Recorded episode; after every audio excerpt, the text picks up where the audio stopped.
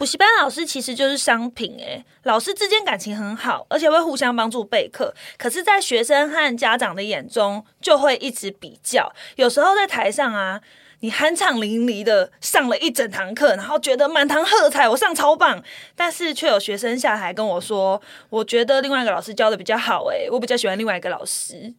你问老师问题，但老师有问题要问谁呢？老师，我有问题，将分享老师曾遇到的各种挑战、困扰以及暖心故事，让是老师的听众朋友知道自己不孤单，也让所有听众回忆自己的学校时光。欢迎大家收听《聊聊教育吧》，我是主持人肖雨辰。大家好，我是陈杰老师。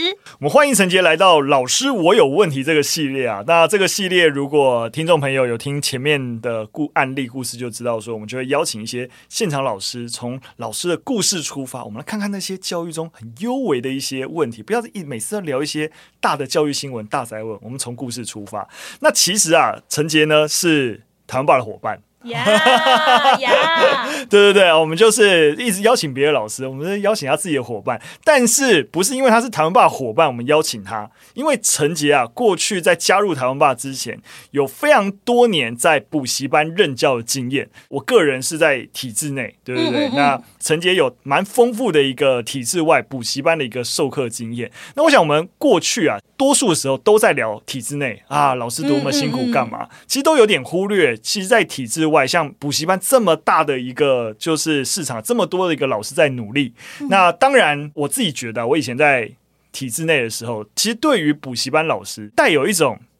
就是因为你们的存在，然后才如何如何。其实我觉得那个氛围上是有点对立感的，就是体制内的老师其实是不那么喜欢补习班这个生态，不不一定说不喜欢补习班老师，但是一定是不喜欢补习班这样的存在。补救教学嘛，就好像需要补救一样。没错没错没错，我们应该对，如果想的补救教学，这是一个正常的互动状态，但多数时候。我觉得啦，就是体制内老师有一种，就是说，你是不是觉得，我是说，你们的存在就是觉得说啊，我们体制内教不好哦，所以你们才要存在，对，我觉得有一种，你说酸葡萄心理嘛，欸，也不会这样讲啦。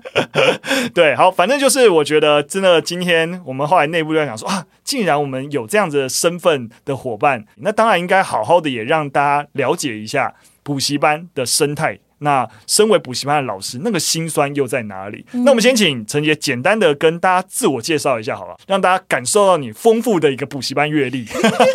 好，哎、欸，这样被捧成这样有点不好意思。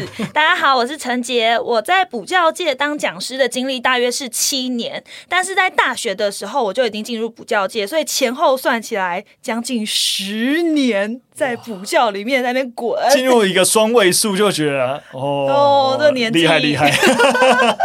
好，那我是在台北的写作课当老师，就是教国文作文班。那我们补习班是那种中型规模，不是北车那种超大两百人、三百人的班级，但我们也有快要一百人。那有时候人数少的时候是二十五人到一百人之间。那一周可能会有十个班，所以一周排课量。大概是六到八堂课，但很有趣的是，我们每一周要上的课是一样的，所以就等于是你一直在 copy 自己前一天讲的话，然后不断的精修自己的课程。那我们好奇，陈杰，你为什么会在求学的过程就已经加入一个补习班的一个系统？这跟你的求学背景有关系吗？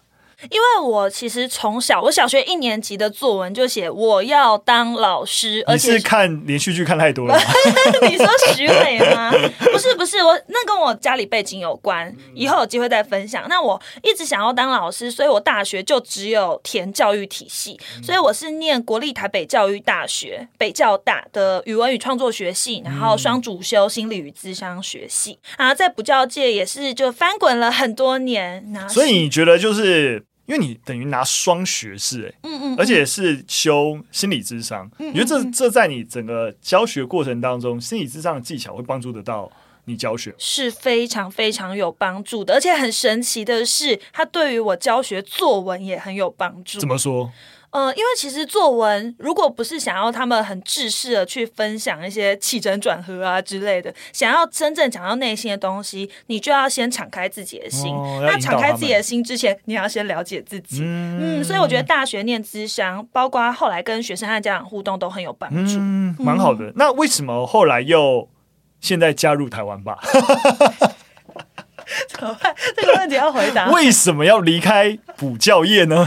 哦，离开补教业其实最大的原因，当然也是人生有些规划转变啦。讲先讲这种官腔的回答。那还有就是自己心情上会有一些可能没有办法过去的点吧。因为当补习班老师其实是压力蛮大的一件事情，就是你的心态要一直维持非常健康，在同行的。竞争里面，然后在其他老师、家长、学生的眼光里面，然后一直要维持肯定自己的状态是很困难的。呀，你这样讲就错了嘛，对不对？你看，我既然问你怎么想要加入台湾吧，你不能只讲推力啊！哦，因为台湾吧是我对嘛？哦、你要讲台湾吧拉力啊！因为台湾吧一直是我心之所向。我小学一年级的作文题目就是加入啊，跟大家开个玩笑 啊。不过这的确，我记得我们有一次我跟艺兴在聊的时候，就有讲到，哎，我们前阵子那个有看一部韩剧，叫《浪漫速成班》，那、嗯、里面的一个男主角就是补教业名师，嗯、然后就是。是，你知道，就是非常有钱有权，应该算有权嘛，反正就很有钱的一个存在。是是是，这也是大家去想象那种补教业。我觉得大家对于补习班，我觉得不是很呃，就是说在世俗，或是你知道，在学校教育不是很开心，会觉得啊，你把教育当做一个商品，对对对，很商品化，然后把孩子升学的痛苦当做赚钱的。你知道，我我觉得有一些负面，我我不是我不是说这样的想是对的，我是说有一个这个。负面光环的存在，其实跟补习班老师赚很多、名师赚很多钱有关。但这就是我们今天想要探讨：这是真的吗？一个补习班老师要养成名师的道路，到底要经过哪些挑战呢？那我首先先说，你刚刚讲的这些东西都是真的，但没有发生在我身上。对，因为其实有些大补习班里面真的有一些很辛辣的内幕故事。嗯、呃，有些人他们可能。不是那么有钱哦，但是会被要求你要穿名牌，然后你要打扮的很好，你要开名车，嗯、来跟可能家长嘛，或者是跟别人炫耀说，哎，我这边赚很多。那莫名的就会有些人跑来报名，嗯、是真的有这样的状况。但是我不是，但是你不是跟，因为你刚刚讲的情境是，他即使不见得真的赚很多钱，也要撑出一个表象很赚钱。对对对。所以到底普遍是撑出表象的人比较多，还是真的赚那么多钱的人比较多？因为其实补习班就是一个大染缸，什么人都有，什么人都有，所以也有撑出表象，后来就这样碰轰之后赚很多的，哦、那也有就是碰轰之后就沦落街头的，也有。那我本人就是走一个。一个中庸路线，非常幸运的路线，因为我在大学的时候，我是进入一间非常善良的补习班，嗯、我真的是用最善良来形容哦，嗯、就是主任是把所有的人当成自己的家人，然后重视每个员工的发展，所以我一开始进去是先当工读生嘛，就是班导师，嗯、管理班级，然后陪小孩上课，管管秩序。那后来就要改他们的作文，他们写完的文章，哎，你有听过一句话吗？上辈子杀了人。下辈子要干嘛？改作文啊！哎，老师一定都懂。每到那个改作文的季节，所有老师都发愁，就是我每一周要改。最少可能是二十五篇，那多的话可能会有上百篇。一周就是改那么多的作文，嗯、然后在慢慢了解学生之后，成为总导师，就一次要带十个班，嗯、然后才在毕业之后踏上舞台。嗯，我自己也真的是蛮想要再更多了解补习班的一个生态。不过在开始在进入问更多问题之前，还是想要帮所有听众朋友打一个预防针，稍微说一下。台湾吧，或是我们去看待补习班的一个态度，其实跟刚刚啊陈杰提到一个概念有关，其实就是补救教学，它并不是在抢正规教育的，你说饭碗啊，还是怎么样？对，其实大家是一起用一个包围的概念，把教育变好。对对，那当然，其实实际上，你用一个商业化的角度去看补习班，一定是因为有需求，那就会有人要满足这个需求。嗯、那还是那个体制本身的问题。对，我觉得很难把这个体制、这个升学体制本身怪罪于补习班。当然，某种程度啊，就是说。有没有激化这整件事情？但如果没有前面的源头，也不会有市场的空缺，然后有人要满足这个市场的空缺。嗯嗯、对，所以我觉得，像当然包含我自己从离开体制以后加入体制外的行列，嗯，那也是用自己要存活下去的一个方式。我就越能够同理补习班的存在。虽然说我不是用跟升学靠拢的存在，但其实大家都是解决整体教育的问题。但大的原则跟方向，或是人们对于升学的迷失，都不是我们能解决的。嗯，对对对。所以，当然有些人可能。更心存善念，刚才讲的整个补习班，嗯、一定也有人心存善念，有也有人心存歹念，有的。哦一定有的，对对对，嗯、但我希望大家不要一竿子打翻，说哇，补习班这么恶劣，为什么我们啊做这集要帮补习班如何如何？不是这个样。我觉得大家好像都会把补习班直接想成是等于升学两个字，但是很容易。嗯，补习班在升学之外做的事情还蛮多的，嗯，而且我觉得补习班的光谱也分布蛮广的，有人就是打最升学的、最焦虑的那一种，那也有人是。主打陪伴，或者是更像才艺一点的。虽然教的是学科，可是我们更才艺启发一点。嗯，因为孩子在学校的时间很长，可是他们回家之后，现在的社会上面，可能家长他们工作很忙。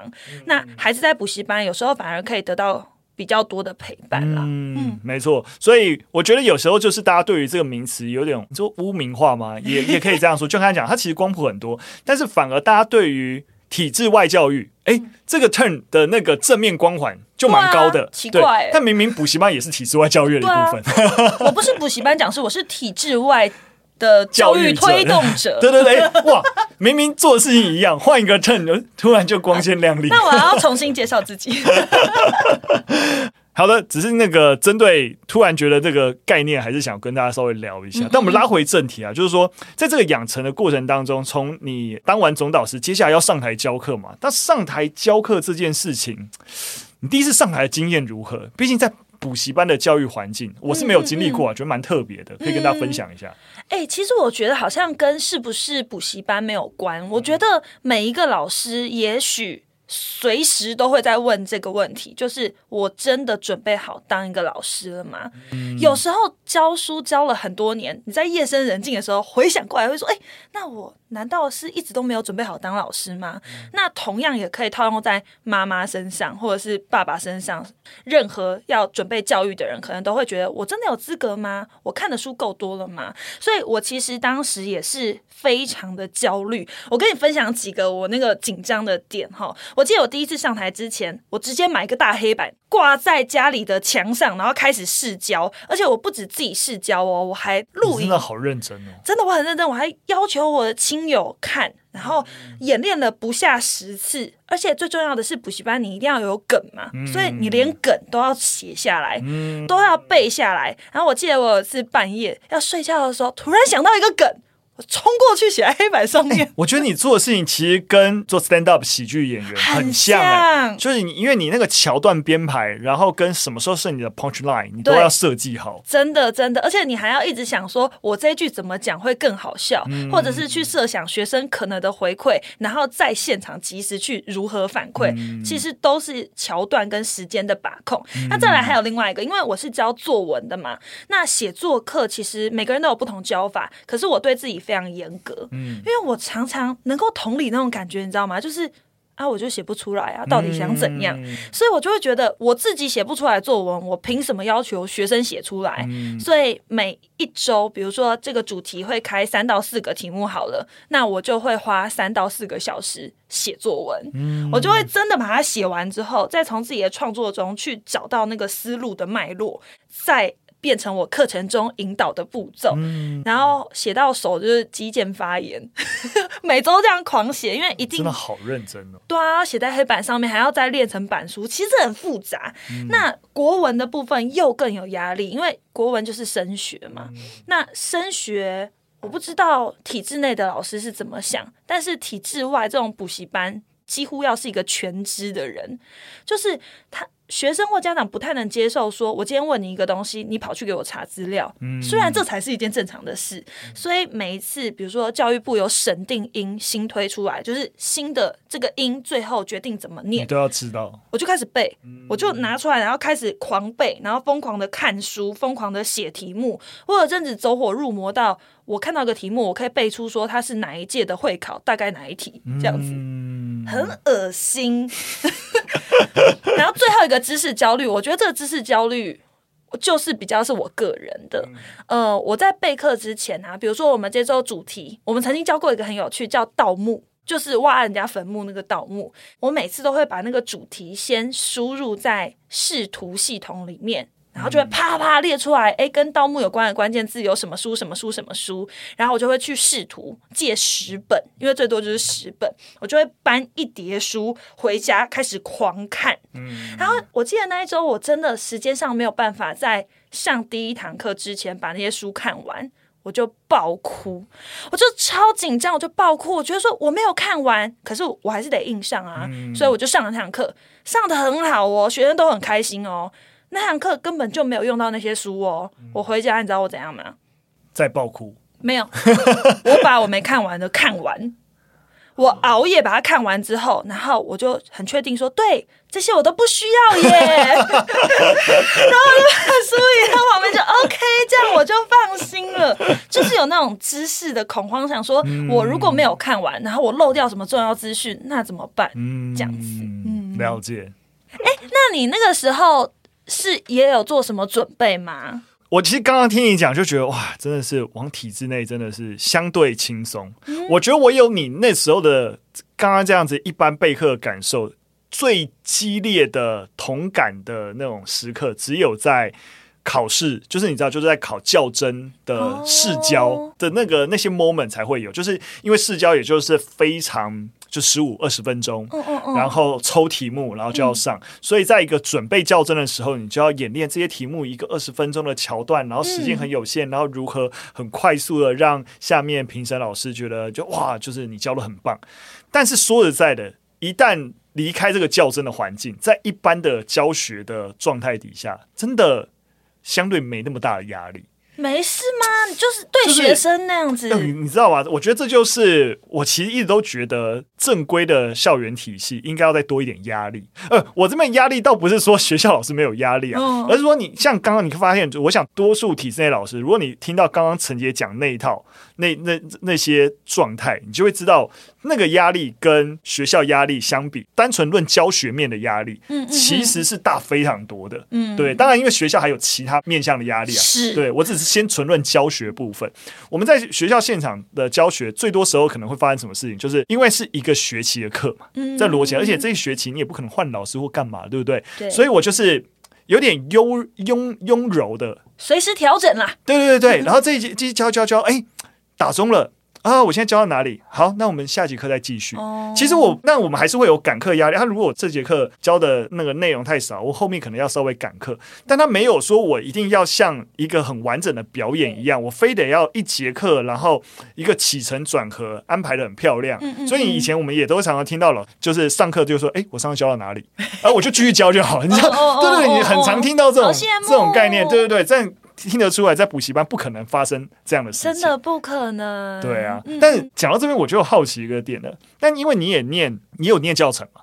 有，我有念教程。那你为什么当时候没有对或错啊？就是怎么没有选择要走体制内教育，而走补习班的教育体系？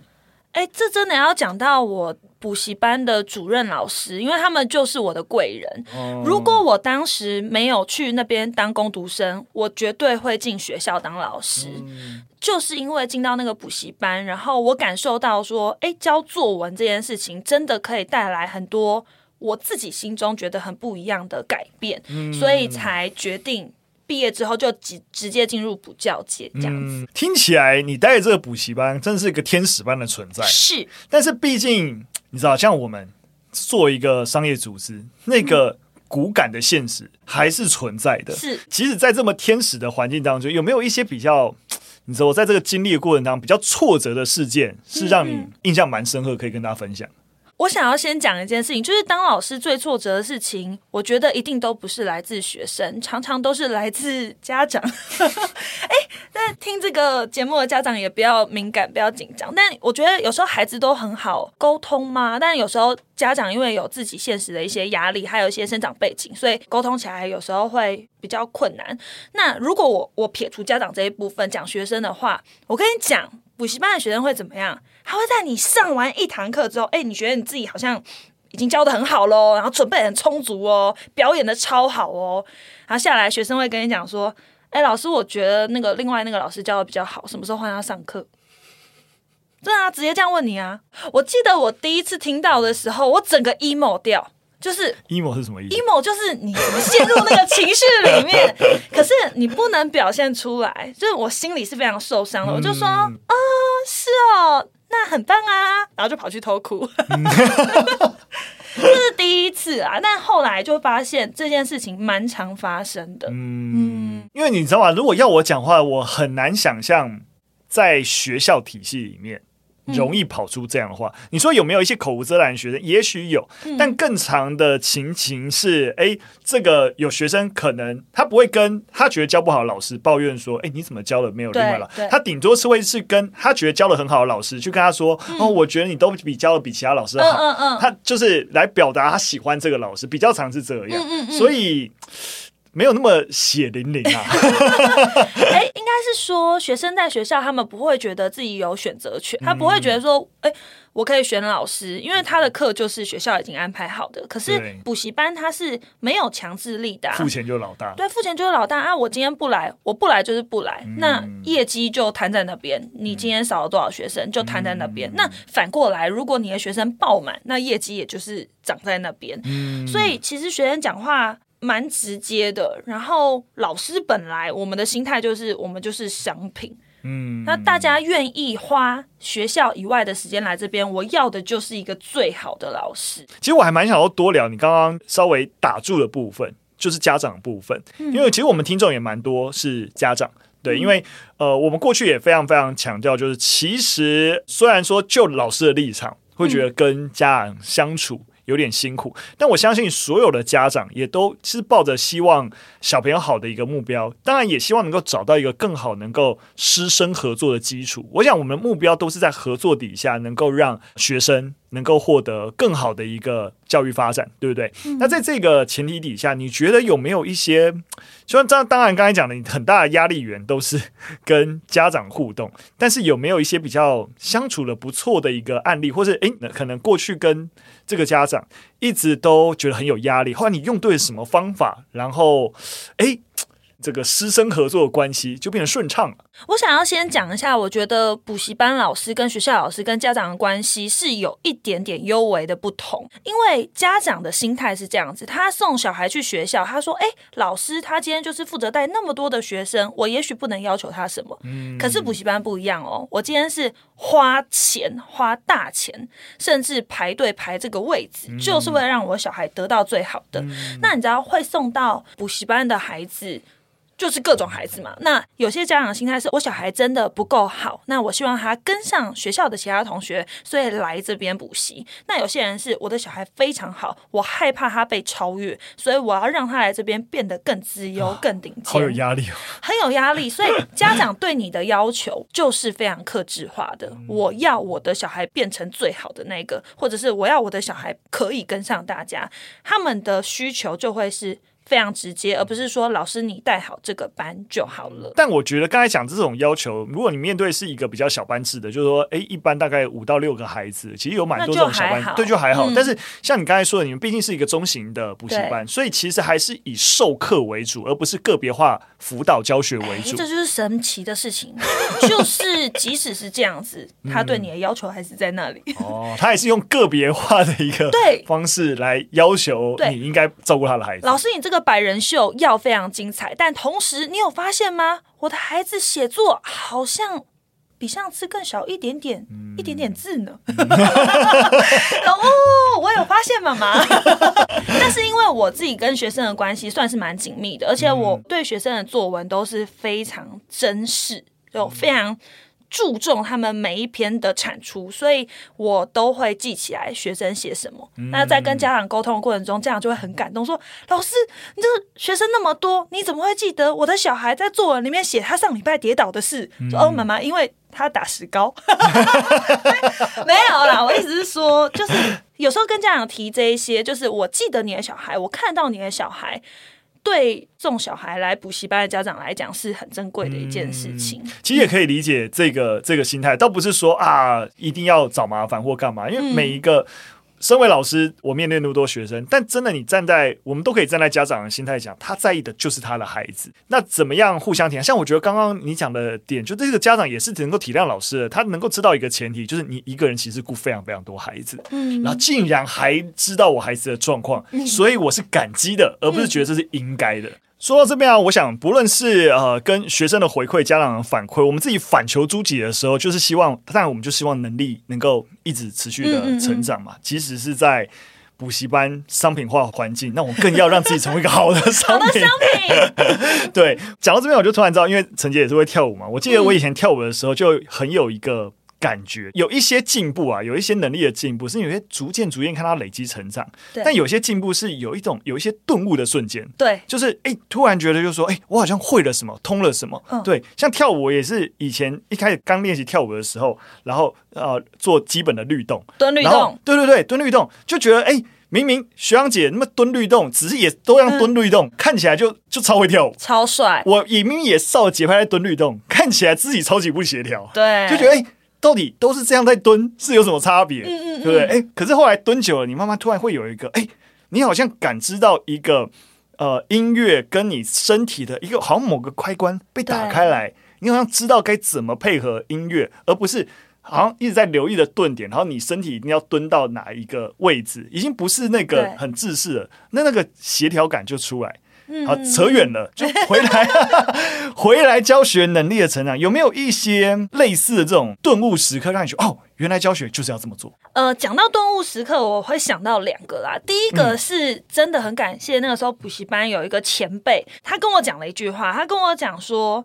因为我那时候就是一直觉得自己没有准备好上台，不知道自己在干嘛，然后说哦，我没有这个当老师啊，自我怀疑。他就说你永远都没有准备好的那一天，因为你永远都会觉得自己准备不够，所以你一堂课你其实就只要传达一个意念、一个意向给学生，这样就够了。而且只要你有这个心，就是你想要把这个知识传递给学生，你想陪伴他们，那这一刻你就已经准备好了。嗯，你你同意吗？我是同意的。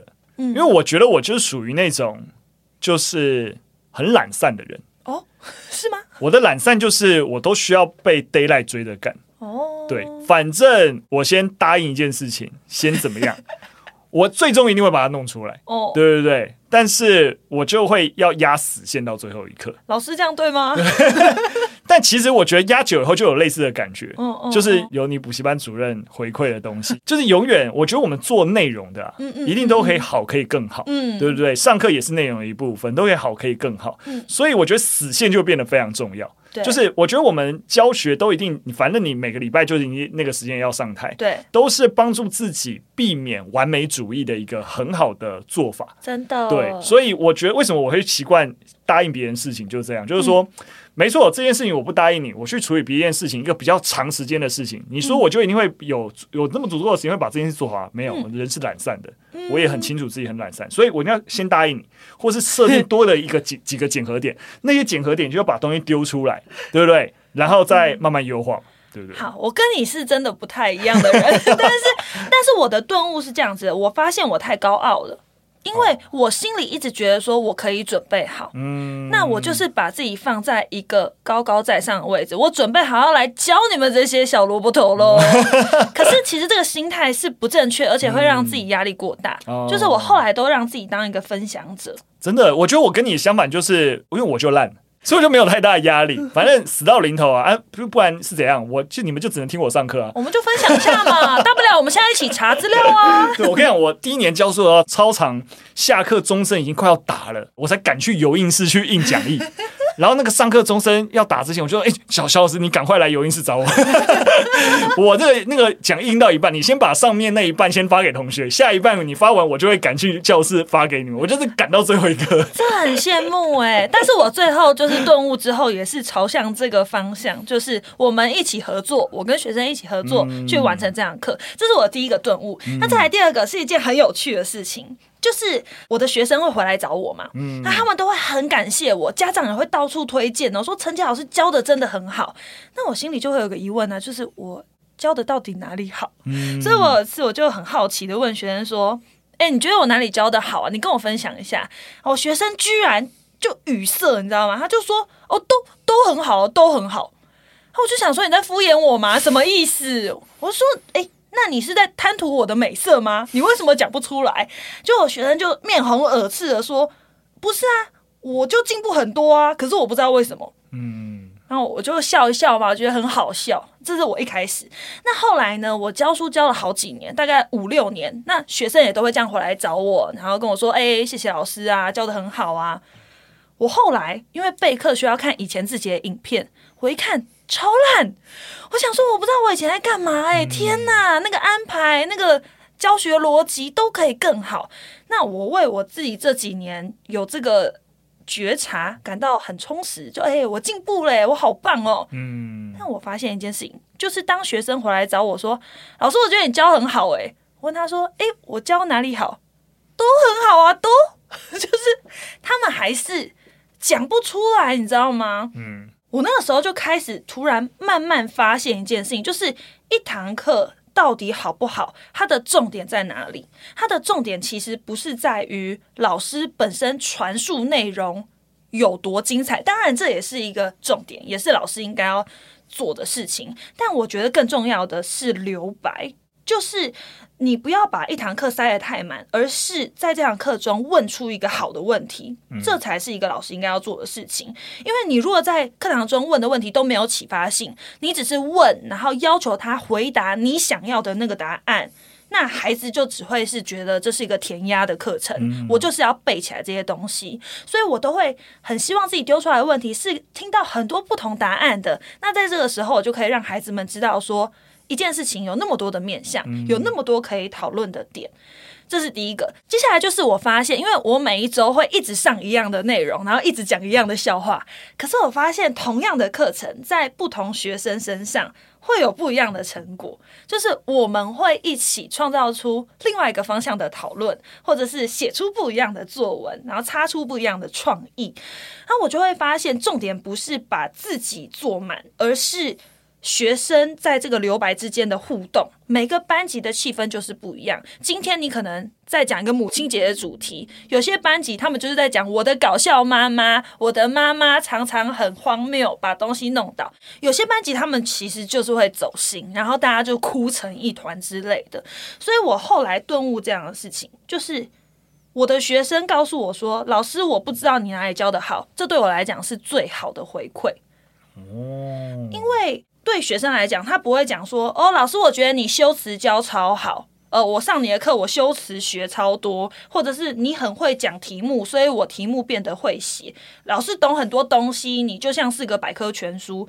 他们不会这样讲，他们会说：“我喜欢上你的课，我不知道为什么我就突然进步了，我作文写得出来了，我考试的时候突然想到你的某一堂课，我就很有信心。”嗯，这就代表说，我的课程从来都不是为了证明我是一个多好的老师去设计的，而是以学生本位的角度去出发。我是去想着要怎么启发他们的兴趣，或者是提升他们的能力跟信心。嗯。那所以他们当然讲不出来啊，他们说、嗯、哦，我就是变棒了，所以老师你都好都好。所以后来我听到这件事情，听到这样的回馈，都觉得真的很感动。嗯，拉回来就听的也是蛮开心的。这也是为什么我们要招募，就是大家也知道这几年台湾爸开始做更多的教材，当开始想要招募教材规划师的时候，最后选了陈杰加入湾爸的一个。阵容当中，就是、就是期望，就是说，其实像刚刚提到的，为什么一开始要针对补习班的概念多一点的讨论？其实就会发现，重点今天我们用体制外，或者是说所有其实，在体制内外，大家逻辑都是一样，就是说，一个好的教育一定都是从学生为本位出发的教育。嗯，那也只有学生感知到的好，他才会是真的是对他有帮助的。那我们怎么样更多的站在学生的一个角度去想整件事情？那很多时候是这个思维越敏锐的人，越有机会把就是教育的工作再推到另外一个境界。所以其实回到一开始讲的那个问题，就是学生说我比较不喜欢你，我比较喜欢别的老师。我一开始会哭嘛，会觉得说我没有准备好，对对，我就是没有准备好，那个人会伤心。可是现阶段我再来看这件事情，我会发现，诶，学生喜欢我，他们也不知道为什么。所以有些喜欢就是没有原因。你永远没办法准备成那个最好，然后所有人人人都最喜欢的老师，因为有时候就是看缘分，没有理由，他就是喜欢你，就是不喜欢你。你想想看，这个学生他来这样跟我讲，代表他是信任我的啊。嗯、那他为什么更喜欢别人？他不知道，因为人跟人的相处有时候就是很看感觉，嗯、所以我觉得真的当老师或者是宽心呐、啊，对对，就是宽心，不要觉得自己是被什么眼光审视的，而是就是啊，我就是尽力分享，然后我们就一起去成长出每一堂课不一样的样子。嗯，我觉得今天陈杰的分享真的蛮适合，包含你可能还是师培生，或是还在整个教检教甄奋斗的实习老师，或是刚教学几年，对于自己的一个状态跟能力，呃，有怀疑的人，我觉得陈杰的分享真的蛮适合给大家一些。慰藉，打点鸡血。好的，那我们今天的节目差不多就分享到这边，非常感谢大家收听。如果对我们的主题任何共鸣，都可以跟我们分享。那这个新的企划，老师我有问题，也是蛮欢迎各种。教学者的问题啊，像刚才讲的，陈杰是因为补习班老师，所以我们就不是说只针对体制内老师哈。嗯、你任何，我觉得像我自己都说，我还是一个教学教育工作者，是有任何的想法，你在不同的领域奋斗，那我觉得有任何故事，我们都很欢迎征稿了，好不好？就是大家投稿给我们，让我们知道你有故事。可以跟我们分享。那当然，再另外帮大家打一个小广告。陈杰现在正在协助台湾爸的语文课程，没错，叫做六 G 高效读写术，就是语文能力还是孩子在面对这个世界探索知识的一个基础。所以这也是我们一直很想要好好把这件事情做好的一个点。所以我们也是相信有陈杰的加入这堂课，然后我们又有。陈莽跟朱佑勋老师，嗯，没有问题啊，我的偶像。这堂课一定是能够帮大家解决问题。那当然，我们也不希望只是做这堂课啊。那甚至学习本来就是一个长期的陪伴。那台湾爸能解决的是，呃，以数位内容来解决问题。那我们当然希望都跟实体的教育环境有更多一个配合。那也希望大家可以支持我们的语文产品。好，谢谢大家。好了，我们节目到这边，下次再见，拜拜，拜拜。